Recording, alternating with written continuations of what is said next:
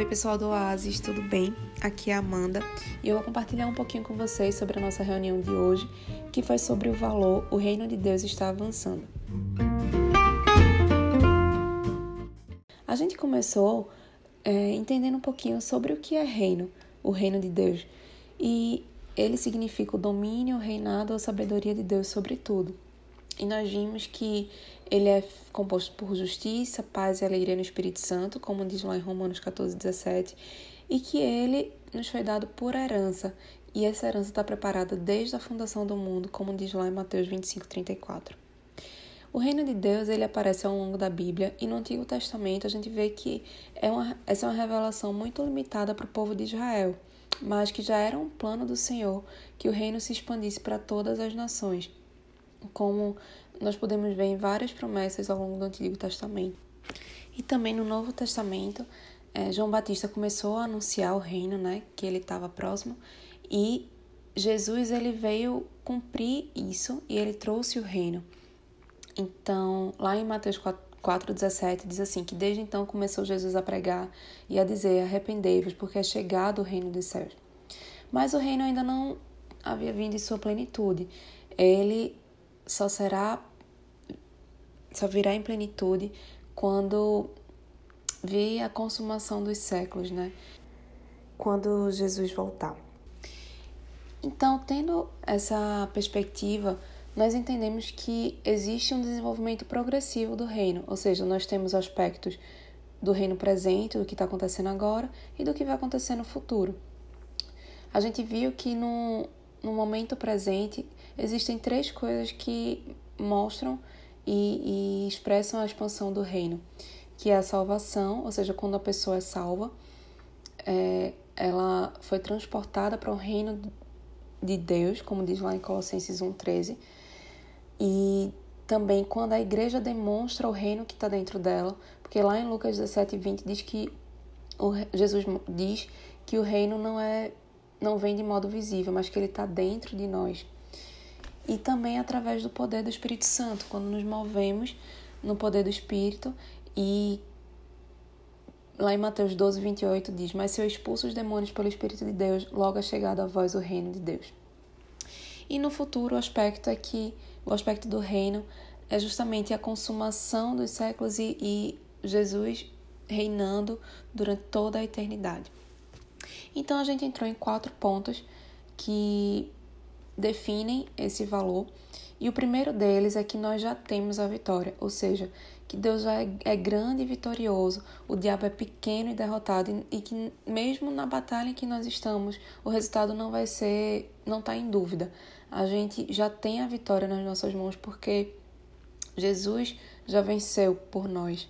Lá em 1 João 4, 4 diz que, filhinhos, vocês são de Deus e os venceram, porque aquele que está em vocês é maior do que aquele que está no mundo. Então, nós caminhamos nessa verdade a partir do momento que nós entendemos quem Deus é, nós focamos no bom Deus que Ele é, no, naquilo que Ele está fazendo. Entendemos que Jesus já venceu e a, e a partir disso nós podemos orar e ministrar é, a partir do poder da Sua vitória contra as trevas. E mesmo que nós vivamos dificuldades, que existam é, tribulações, a gente não, não deve desanimar, nós devemos ter bom ânimo, porque Jesus venceu o mundo, como diz lá em João 16,33. O segundo ponto foi que nós somos colaboradores do reino, ou seja, como nós oramos o Pai Nosso, nós acreditamos e vivemos que a parte que diz que venha o seu reino seja feita a sua vontade aqui na terra como nos céus. E para isso, nós colaboramos com Deus com aquilo que Ele quer fazer de maneiras naturais e sobrenaturais, para que a gente possa estabelecer o seu reino aqui. E a, nós conseguimos fazer isso quando também nós reconhecemos que o Espírito de Deus ele está trabalhando em todos os lugares, não simplesmente, não apenas dentro da igreja, mas em no, seu, no nosso trabalho, na faculdade, na escola, o Espírito de Deus ele está se movendo. Então, nós colaboramos com aquilo que ele está fazendo. E outra forma também é buscar é, no céu respostas para os problemas da terra. e a partir disso tomar riscos para que nós possamos ver essas respostas se realizando no nosso mundo. O terceiro ponto em que a gente falou foi sobre o que fazemos é sagrado, ou seja, nós precisamos ter a perspectiva e a visão de que nós estamos em ministério integral. Ou seja, tudo aquilo que a gente faz, seja na igreja, seja no nosso trabalho, tudo é para Deus. Tudo é sagrado, não existe isso de secular e sagrado. Tudo é sagrado.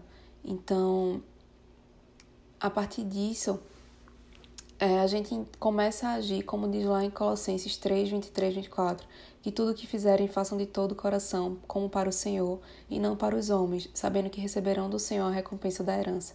É a Cristo, o Senhor, que vocês estão servindo. E é isso, é a gente ter a, na, na nossa mentalidade, ter no nosso coração que nós não estamos servindo homens. Tudo que a gente faz é para Deus. Isso significa também que a gente não precisa estar no ponto mais alto de influência para trazer uma mudança na sociedade.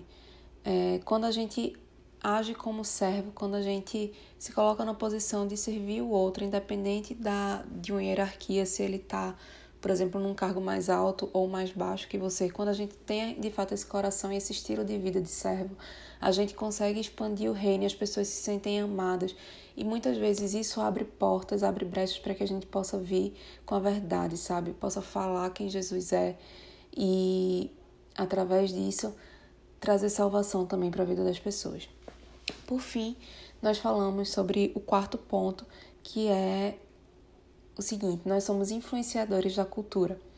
Ou seja, por mais que a gente experimente resistência e conflito no, no nosso dia a dia, a gente espera que a cultura mude à medida em que as pessoas vão sendo salvas e que elas assumam seus lugares no propósito que Deus tem para elas, sabe?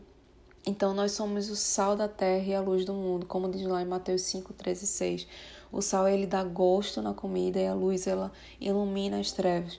Então a partir do momento que a gente age como filhos que, que sabem sua identidade e entendem que nós podemos influenciar a cultura, as coisas começam a se transformar, mesmo é, com as dificuldades que a gente possa encontrar.